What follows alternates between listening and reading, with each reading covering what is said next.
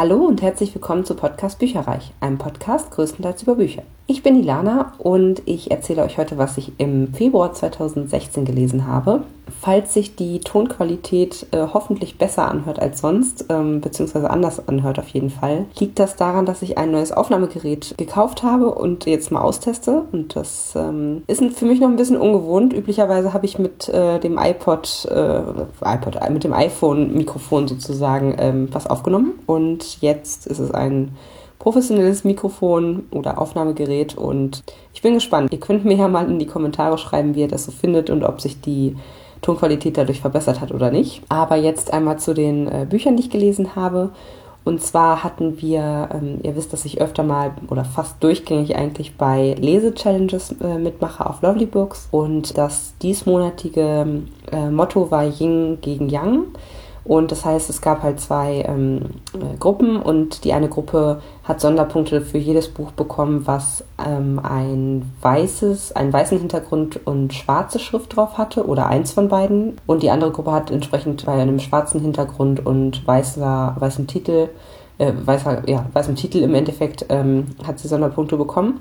Und ich war in dem, ähm, was eben also belohnt wurde für einen weißen Hintergrund und, und oder schwarze Schrift des Titels. Und deswegen habe ich zwei Bücher gelesen, die genau so eben aussehen, beziehungsweise das Krimi-Kätzchen-Buch, was ich ja das ganze Jahr überlesen möchte, das erfüllt diese Voraussetzung glücklicherweise. Und da habe ich ja letztes Mal oder im Januar sehr wenig Seiten geschafft, nur eine Geschichte, die ich nur so ehrlich gesagt mittelmäßig fand und dieses Mal habe ich drei Stück gelesen, die ich deutlich besser fand, obwohl sie von der Sprache her sehr altertümlich geschrieben waren. Also die dürften so aus dem 20. Jahrhundert kommen und zwar nicht gerade von 1980 oder so, sondern eher ein bisschen früher. Das hat man auch gemerkt, aber ich fand es trotzdem gut. Also die ähm, Erzählart und Weise hat mich hier deutlich mehr überzeugt als bei dem frischeren und neueren, ähm, neueren Geschichte, die ich halt im Januar gelesen habe. Und ich habe mich auch die ganze Zeit gefragt, so, warum nehmen die denn diese Geschichte, die aus meiner Sicht echt schlechter war als die anderen, als Aufmachergeschichte. Hat für mich nicht so wirklich Sinn gemacht, muss ich sagen. Also ich fand die anderen besser. Und zwar war das zum einen Fluffy oder der widerwärtige Gast von Theodore Sturgeon. Man merkt auch schon an den Namen der Autoren alleine, dass das ein bisschen älter ist. Das war eine Geschichte, eine relativ kurze, ich glaube zehn Seiten oder so war die nur lang. Und es ging um einen Lebemann, einen Gast, der sich immer wieder bei Unterschied, also der hatte eigentlich gar kein richtiges Zuhause, der hat sich immer wieder äh, in der High Society immer wieder bei wem Neues sozusagen einquartiert und hat die Leute halt unterhalten und irgendwie so ein kleiner ja, Klassenclown sozusagen. Und hat dadurch eben ähm, die Berechtigung gehabt, bei diesen Menschen zu sein und hat sich mehr oder weniger durchschmarotzt. Und bei einer der ähm, Gelegenheiten, wo er eben bei einer alten Dame genächtigt hat und sich aufgehalten hat, da war es dann eben so, dass die, diese Dame eine Katze hatte Ach ja, und dann kam die irgendwie nachts in sein Zimmer und auf einmal fing die an zu reden. Und also es sind schon die Geschichten, da muss man sich schon so ein bisschen drauf einlassen. Ich muss auch sagen, es ist jetzt nicht, ist jetzt alles nicht das Allergelbste vom Ei so, aber es passiert dann halt noch was und im Endeffekt ist es so, dass jede Geschichte darauf hinausläuft, dass entweder die Katze jemanden umbringt und es dann vielleicht sogar auch einem Menschen in die Schuhe schiebt oder dass der Mensch der Katze irgendwas anhaben möchte und also und, und die sich irgendwie wehrt oder so. Also ganz abstrus eigentlich. Das war also Fluffy oder der widerwärtige Gast. Dann ähm, gab es die Geschichte, die nannte sich Sieben schwarze Katzen von Ellery Queen. Und da habe ich mal so ein bisschen recherchiert, weil ich mich durchaus interessiert hat, wann diese Geschichten denn äh, ja, erschienen sind und was da so der Hintergrund war. Und ja, man konnte nicht so viel darüber herausfinden. Ich habe allerdings gelesen, dass Ellery Queen ein Pseudonym ist von zwei im selben Jahr geborenen, nämlich 1905 im selben Jahr geborenen Cousins, die ja halt klassische Whodunits geschrieben geschrieben haben, und zwar auch für große Tageszeitungen und haben auch ähm, selber irgendwann dann ein Magazin rausgebracht und haben eben ein also es fing irgendwie an mit so einer Art Contest aus, einem, aus einer Zeitung und dort haben sie dann eben ihre erste Geschichte eingereicht und später, wie gesagt, auch andere Geschichten verlegt in ihrem Magazin. Und diese erste Geschichte, da mussten sie sich halt irgendwie was ausdenken und dann haben sie einen äh, Ermittler geschaffen, der eben Ellery Queen heißt und der aber auch quasi von sich selber schreibt. Also ihr eigenes Pseudonym war dann quasi die Grundlage für den Hauptcharakter, der eben der Detektiv ist. Und diese Geschichte, die ich jetzt gelesen habe, die ging um eine, das ist ganz witzig, ist halt so, also es hat mich sofort gefangen genommen eigentlich, weil es ähm, fängt so an, dass ein Mann in eine Tierhandlung geht. Ich weiß gerade gar nicht mehr warum. Ob der überhaupt selber was kaufen will. Auf jeden Fall kommt er in ein Gespräch mit der Verkäuferin, junge, adrette Dame, und, und ihr erzählt dann eben so, ja, hm, ich weiß auch nicht, es kommt mir ein bisschen komisch vor. Da ist halt so eine Frau, die, die kauft seit ein paar Wochen, seit sieben Wochen ungefähr, jede Woche eine neue Katze. Beziehungsweise muss ich halt hinliefern lassen sozusagen. Und das ist irgendwie ganz merkwürdig, weil eigentlich ist die ja auch gelähmt und die mag eigentlich auch gar keine Katzen. Also warum, wofür braucht sie diese Katzen und so? Und dann hatte sie von der schon ein bisschen länger nicht mehr gehört und hat halt die Katze hingebracht und der Detektiv war so, hm, das hört sich interessant an. Ich glaube, ich komme mal mit. Und dann äh, ist es eben so, dass die äh, nicht mehr da ist. Also die, die bettlägerige Frau ist weg. Die Schwester, die sie betreut, ist auch nicht mehr da. Und die Vermutung liegt nahe, dass eben eine oder beide, man weiß es nicht genau, halt tot sind. Und dann, und wo sind diese sieben Katzen hin, die immer genau gleich aussehen, äh, also gleich bestellt wurden, dass sie genau gleich aussehen und so. Also das war schon eine coole Geschichte, weil es einfach, ja, man wurde so reingezogen, man hatte richtig Lust, selber mitzurätseln und, und zu erfahren, was da denn jetzt der Hintergrund ist. Das fand ich sehr, sehr gut gemacht. Und dann gab es noch eine Geschichte, die heißt Mings größte Rache von Patricia Highsmith. Die könntet ihr kennen, die hat ja einige Bestseller geschrieben. Ich habe von ihr bisher noch nichts gelesen, ist mir dabei aufgefallen, aber es kommt wahrscheinlich, weil ich so klassische Krimis und Thriller ja jetzt nicht ähm, ja, massenweise verschlinge. Und das war eine Geschichte, wo es um eine sehr verwöhnte Katze, eine, quasi eine Art Einzelkatze, wenn man es so äh, nehmen möchte, also ging. Das heißt, ähm, von so einer High Society Lady, die halt dann eben diese Katze besessen hat und auch, auch von der Straße irgendwie gerettet hat. Und die führt halt so ein Jet-Set-Leben mit irgendwie dann auf dem Boot und schöne Villa mit Terrasse und keine Ahnung was. Und es gibt einen neuen Mann in ihrem Leben und dieser Mann kommt mit der Katze nicht klar. Und der Mann versucht dann die Katze mehrfach zu ermorden und das ist halt alles aus der Sicht der Katze mehr oder weniger geschrieben. Und ja, zum Schluss verteidigt sie sich und ja, ich habe es ja vorhin schon gesagt, also meistens läuft es darauf hinaus, dass dann die Katze irgendwie wen tötet oder wie auch immer. Auf jeden Fall, das ist dort auch so. Hm, ich muss sagen, die Schreibweise von der Highsmith fand ich sehr interessant, weil es, ich würde es unaufgeregt nennen. Ich weiß nicht, ob ich das einfach nur ist. Genau das macht ja Spaß, dass man halt so verschiedene Geschichten hintereinander weg hat und die liest und dann auch eine sehr große Vielfalt an Schreibstilen und, und äh, Ansätzen quasi dann äh, findet. Und das fand ich hier sehr interessant zu sehen. Das hat mich persönlich, ehrlich gesagt, sehr wenig abgeholt. Das war halt sehr, also na, nüchtern möchte ich nicht sagen, aber es war halt m, sehr faktenbasiert und relativ kurze Sätze, sehr, sehr gerade geschrieben ich frage mich dann bei sowas immer, ob das allgemein dann die, der Schreibstil von dem Autoren oder der Autorin ist oder ob das extra gewählt wurde als Stilmittel für so eine kürzere Geschichte. Ja, kann ich mir selber jetzt nicht beantworten. Wenn ihr die schon mal gelesen haben solltet, dann könnt ihr mal schreiben, ob das auch eure Erfahrung mit Patricia Highsmith ist. Fand ich auf jeden Fall diese drei Geschichten deutlich besser geschrieben als die erste und würde denen jetzt so drei bis vier Sterne wohl auch geben. Dann habe ich gelesen Sekulum von Ursula Poznanski, was eben auch in diese Sparte fällt mit weißem Cover und schwarzer Schrift drauf. Mm, hat 496 Seiten und ähm, ich würde dem Ganzen vier Sterne geben. Erebos ist für mich immer noch besser, aber das Buch zum Beispiel ist, ist also von außen ist es schon mal ziemlich hübsch. Ich finde das Cover total schön. Innen drin hat es nochmal so kleinere, also so, so schwarze Zwischenseiten, die halt ganz besonders designt sind und wo dann so, so mm, wie so, na, Spoiler sind es nicht, aber wie so Ausschnitte drin sind, die später einen Sinn machen, wenn das Ganze aufgelöst wird, aber zwischendurch machen sie halt noch keine Ahnung, das, man weiß halt nicht, das sind so Einschübe quasi. Fand ich sehr, sehr gut und hat richtig Laune gemacht, einfach zu lesen. Es ist total schön gestaltet von innen, auch immer mit so Kapitelchen vor jedem ähm, neuen Kapitel. Und es sah sehr, sehr gut aus. Und inhaltlich macht es auch was her. Es geht, also es, ähm, ja, warte, jetzt muss ich erstmal überlegen, wie ich das genau erzähle. Es gibt ja Menschen, die gerne auf so Mittelalter-Conventions gehen oder sich halt so anziehen, als äh, wären sie im Mittelalter etc. pp.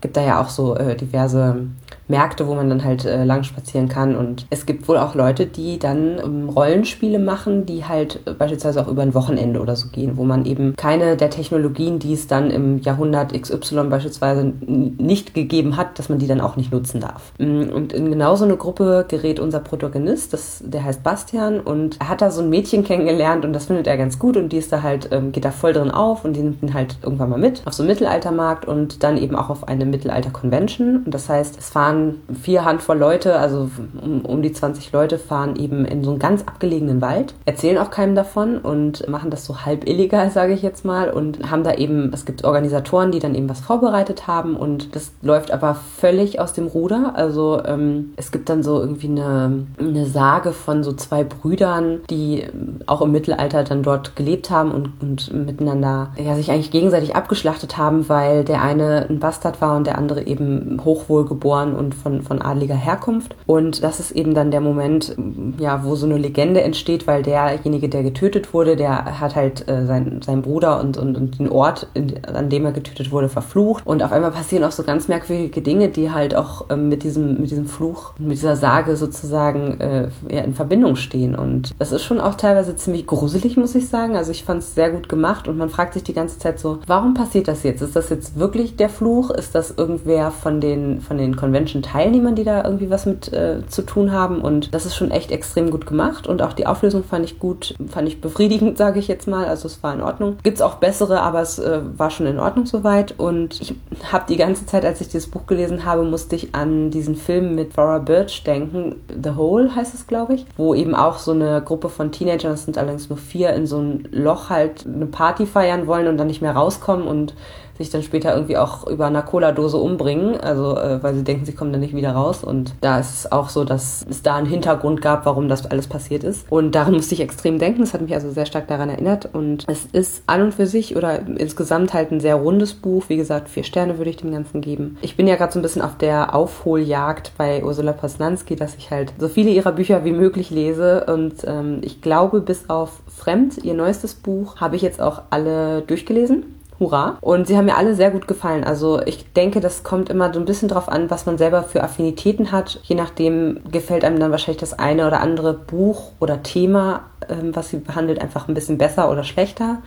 Und das war halt bei Erebos bei mir irgendwie am stärksten vertreten. Vielleicht auch, weil es das erste Buch war und es folgt ja dann doch irgendwann einem ähnlichen Schema und deswegen weiß man dann irgendwann auch, was man zu erwarten hat. Insofern denke ich, dass es einfach als erstes Buch herausgestochen hat. Aber Säkulum kann ich auf jeden Fall auch empfehlen. Liest sich sehr, sehr gut durch. Dann habe ich noch drei Bücher gelesen, die überhaupt nichts mit der Challenge zu tun hatten und auch sehr bunte Cover hatten. Das war zum einen ein, ja, ein relativ kurzes Hörbuch und zwar ist das Horst Evers, der kategorische Imperativ ist keine Stellung beim Sex. Horst Evers liebe ich über alles, habe bislang schon alles von ihm kurz und klein gehört, äh, ist ein Berliner, ich würde mal sagen, Kleinkünstler.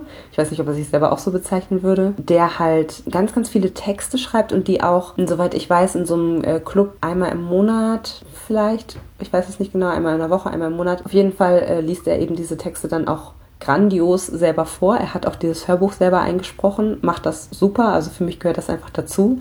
Der hat einfach so einen ganz feinen, subtilen Humor und ähm, das macht einfach Spaß und das war jetzt ein, auch eine Lesung von einem dieser Abende, nehme ich stark an, oder von einem vergleichbaren Abend, sagen wir es mal so, mit Live-Publikum und hat 80 Minuten Länge und die sind so schnell vorbei. Es ist so irre. Man hört sich das durch, man kommt aus dem Lachen nicht mehr raus. Ich habe wirklich, stellenweise habe ich das beim Joggen gehört und war dann, musste dann laut losprusten und war dann schon immer am gucken, hat das jetzt irgendwer gesehen, hat das jetzt irgendwer gesehen. Aber es war großartig. Also es waren ein paar Geschichten bei, die mir besonders gut gefallen haben. Zum Beispiel eins über den Flughafen Berlin-Brandenburg, äh, die Grenzen des technisch Machbaren. Oder auch, ich habe nur die Heidelbeeren angestarrt, was ich auch sehr cool fand. Es sind einfach so kleine Alltagssituationen, die er jeweils beschreibt. Man hat auch das Gefühl aus seinem eigenen Leben, aber es ist dann doch sehr überspitzt dann dargestellt. Das heißt, es, wahrscheinlich wird es irgendwie eine Wurzel in seinem Alltagsleben haben, aber es ist jetzt nicht eins zu eins so passiert, das kann ich mir nicht vorstellen. Aber nichtsdestotrotz, es sind Situationen, die man selber halt auch kennt. Also solche Sachen wie, ähm, dass er irgendwie in der U-Bahn sitzt und sein äh, Ticket nicht mit dabei hat und aber felsenfest überzeugt ist, dass er das Ticket mit dabei hat und außerdem denkt, dass irgendwie die und die äh, Dame, die da und da sitzt, äh, er kennt das schon zehn Meilen gegen den Wind, so als alter Berliner, so nach dem Motto, ähm, dass das jetzt Kontrolleure sind und, und dann, dann steigen die irgendwie aus und dann sagt aber die Frau neben ihm, ja, ja, hier, ich bin Kontrolleurin und das hat der ja gar nicht irgendwie gedacht und dann, dann kommen die halt ins Gespräch und es ist so, so lustig. Im Endeffekt stellte sich dann heraus, dass er eine andere Jacke anhatte als sonst immer und deswegen die Fahrkarte nicht dabei und war ja Sintikotos, ne? Da sind sehr, sehr lustige Sachen mit dabei und ich kann das nur empfehlen, ähm, die Hörbücher beziehungsweise diese Lesungen, da gibt's ja einige von, ähm, sind immer relativ kurz Ich kann auch empfehlen, Horst Evers hatte mal einen Podcast, wo er viele seiner ersten Geschichten gratis vertont hat. Also neue Folgen gibt es davon schon eine ganze Weile lang nicht mehr. Wahrscheinlich, weil es sich auch einfach nicht rentiert, sage ich jetzt mal. Warum sollte man etwas kostenlos zur Verfügung stellen, wenn man das auch in Büchern halt drinstehen hat oder als Hörbücher vertont und, und vernünftig verkaufen kann? Kann ich total nachvollziehen. Mm, aber vielleicht so als Einstiegsdroge oder ähm, ja, sind natürlich frühere Werke, die haben jetzt nicht so einen aktuellen Bezug wie andere. Aber wie gesagt, die Alltagssituationen sind ja universell. Das heißt, ich kann euch auf jeden Fall empfehlen, einfach mal im äh, iTunes Store beispielsweise nach Horst Evers zu suchen und ja, dann einfach mal zu gucken, was da so an alten Podcast-Folgen rumschwirrt. Das waren einige und da hat er einiges vertont, was eben in seinen früheren Büchern vorkommt. Kann man vielleicht mal auch äh, testen, ob einem das gefällt, was er da macht. Aber man muss auch gar nicht so weit gucken. Also schon, schon, wenn man nur hier praktisch im weiteren Umland schaut, stellt man das ja auch oft fest, dass, äh, dass eben ah, auch, auch technisch eben nicht alles möglich ist. Und das, glaube ich, auch die Menschen langsam daran geführt sind, dass, dass sie das begreifen, dass Technik auch ihre Grenzen hat. Also wir haben hier ganz in der Nähe von Berlin ein, ein großes Testgelände, ähm, wo, wo praktisch Woche für Woche uns immer wieder gezeigt wird, dass technisch nicht alles möglich ist. Oder, oder mehr noch uns, uns gezeigt wird, was alles technisch nicht möglich ist. Also wo man auch staunt, wo man, wo man oft dachte, das sollte doch eigentlich. Nee, auch das nicht. Also ähm, ganz, ganz überraschend, ganz schön. Na, es ist. Ähm,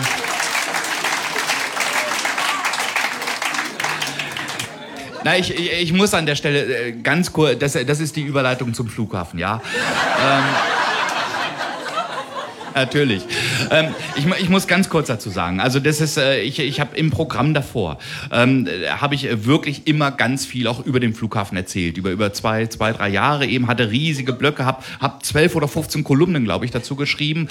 Habe aber jetzt äh, bei diesem Programm, also es ist ein neues Programm, das hatte jetzt eben vor zwei Wochen Premiere. Da habe ich dann eben gesagt, ah, jetzt jetzt ist gut, jetzt jetzt ist fertig. Du äh, Flug, der Flughafen ist zwar nicht fertig, aber du.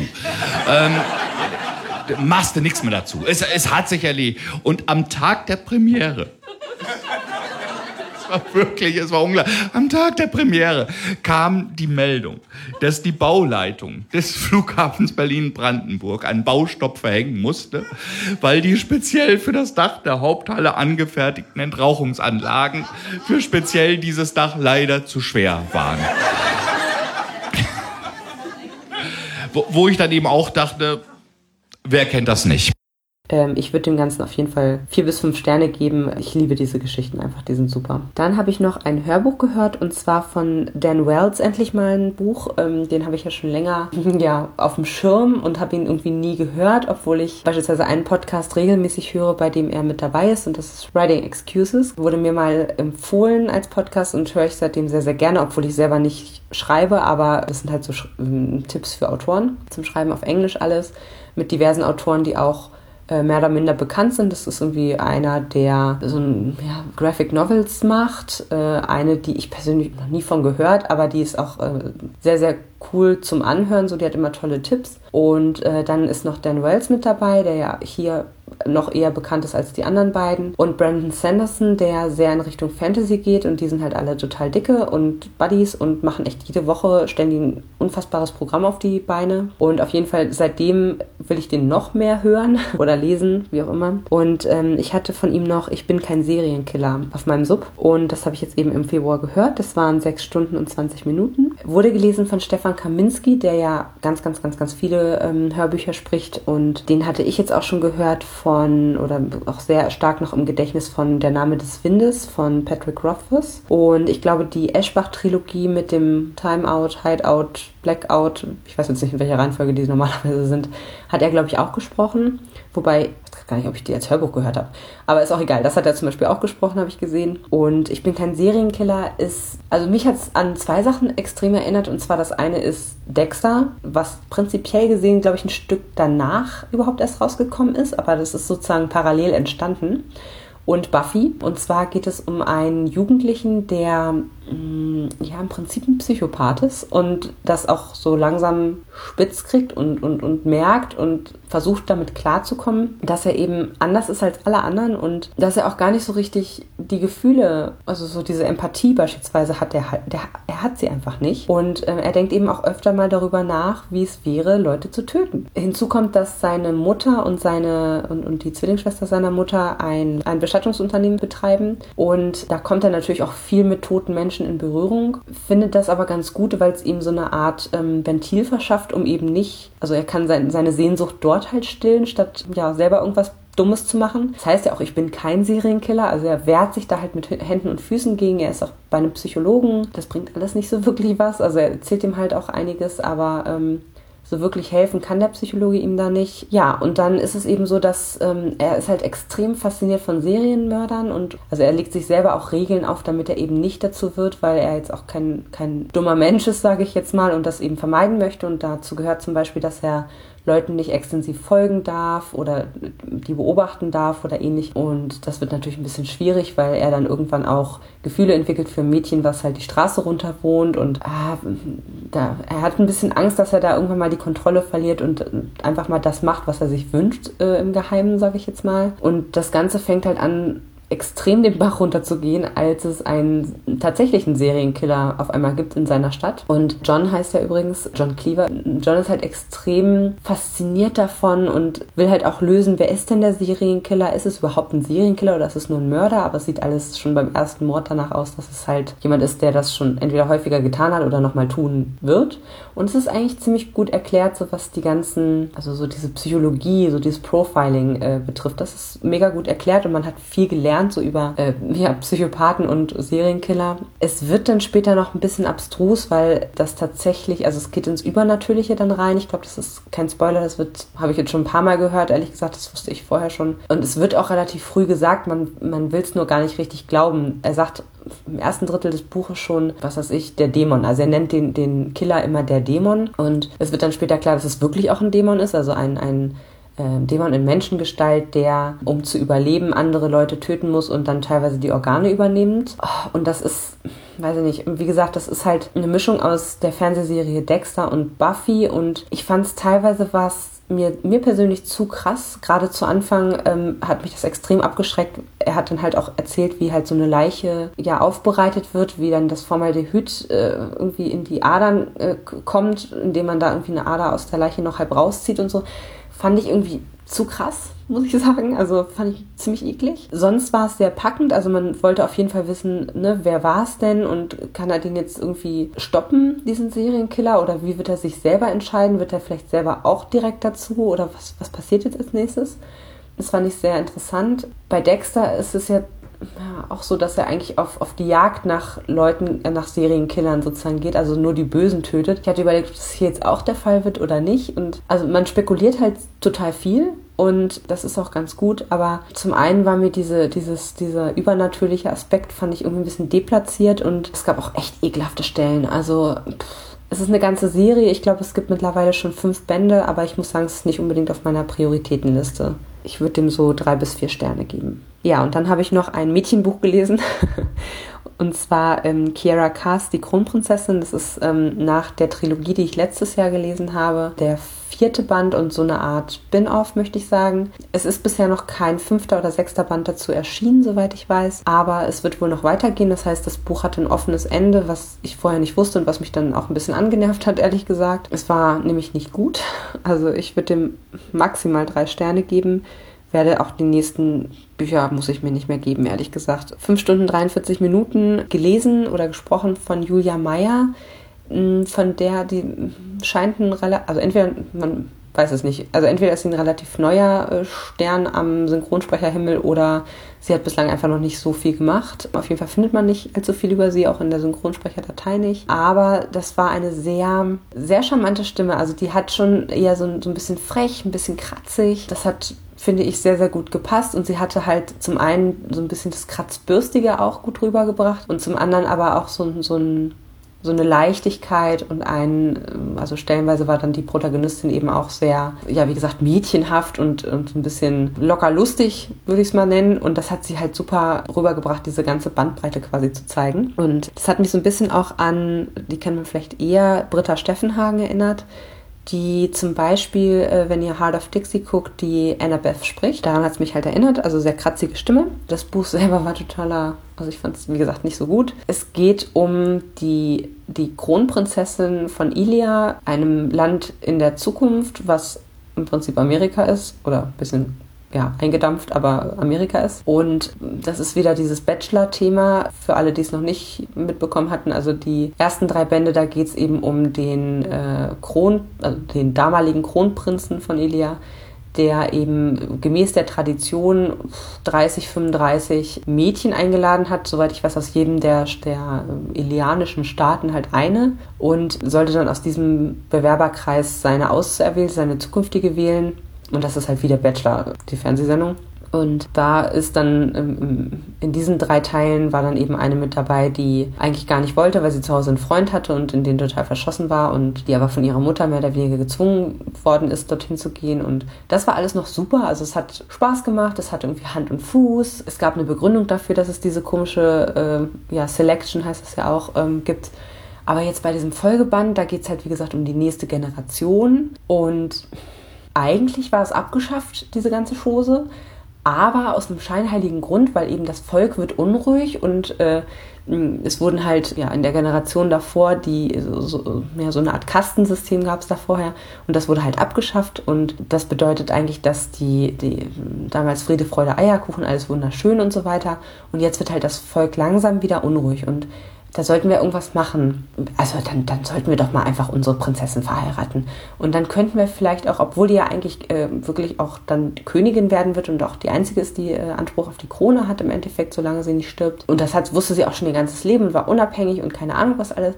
Aber wenn die unruhig werden, dann Reform, was ist das? Ne? Machen wir wieder dieses äh, Casting und äh, suchen diesmal 35 Männer aus, die sich vorstellen. Das ist halt einfach so ein bisschen, mir hat die Begründung gefehlt, beziehungsweise die, die es war unsinnig. Entschuldigung, es war einfach unsinnig. Also ich glaube, manchmal haben so Autoren einfach eine fixe Idee und haben Bock drauf, das zu schreiben. Und dann gibt es auch bestimmte Szenen, die sie besonders gerne schreiben. Und dann denken sie sich so, ah, aber das braucht ja irgendwie auch einen Grund. Was nehme ich denn da jetzt dieses Mal und so.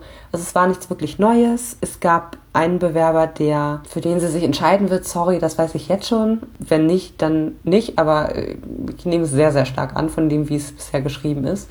Und alle anderen, ja, dann gibt es halt ein paar, die noch ein bisschen mehr rausstechen als andere und wo man halt denkt, oh, das könnte auch was werden. Aber im Endeffekt ist es total vorhersehbar, es ist nicht plausibel und insofern werde ich mir die anderen Bücher einfach schenken. Ja, und schon sind wir wieder beim Ende des Lesemonats angekommen. Ich starte jetzt frisch und frei in den März, ähm, wo die Lese-Challenge die, also die literarische Bereisung der äh, verschiedenen amerikanischen Staaten betrifft. Also sprich alle gemeinsam erlesen hoffentlich alle 50 US-Staaten. Und da werde ich mal gucken, es fällt mir extrem schwer, da Bücher zu finden, die passen, was ich gar nicht so erwartet hätte, weil es ja bestimmte Bücher hatte ich mir schon rausgelegt, die ich gerne zeitnah lesen möchte und irgendwie passt alles nicht so richtig dazu, ich weiß nicht warum. Aber ich werde mal gucken, dass ich noch ein paar rausfinde, die dafür nutzbar sind. Bis dahin haltet auf jeden Fall die Ohren offen. Es wird wahrscheinlich ein paar Sonderepisoden geben im Monat März. Und ansonsten hören wir uns spätestens Anfang April wieder, wenn ich über den Lesemonat März berichte. Macht's gut, ciao! Informationen zu allen Büchern, über die ich heute gesprochen habe, findet ihr auf meiner Website www.bücherreich.net mit UE. Ihr könnt dort oder auf Facebook unter www.facebook.de slash podcastbuicherreich in einem Wort durch mit mir in Kontakt treten. Meine E-Mail-Adresse lautet buicherreich@gmail.com. Wenn ihr diesen Podcast über iTunes abonniert habt, würde ich mich riesig freuen, wenn ihr mir eine 5-Sterne-Bewertung hinterlasst. Dies ist ein privater Buch-Podcast, in dem ich nur meine eigene private Meinung wiedergebe. Wenn mir ein Buch oder Hörbuch kostenlos zur Verfügung gestellt wird, kennzeichne ich es entsprechend auf meiner Website.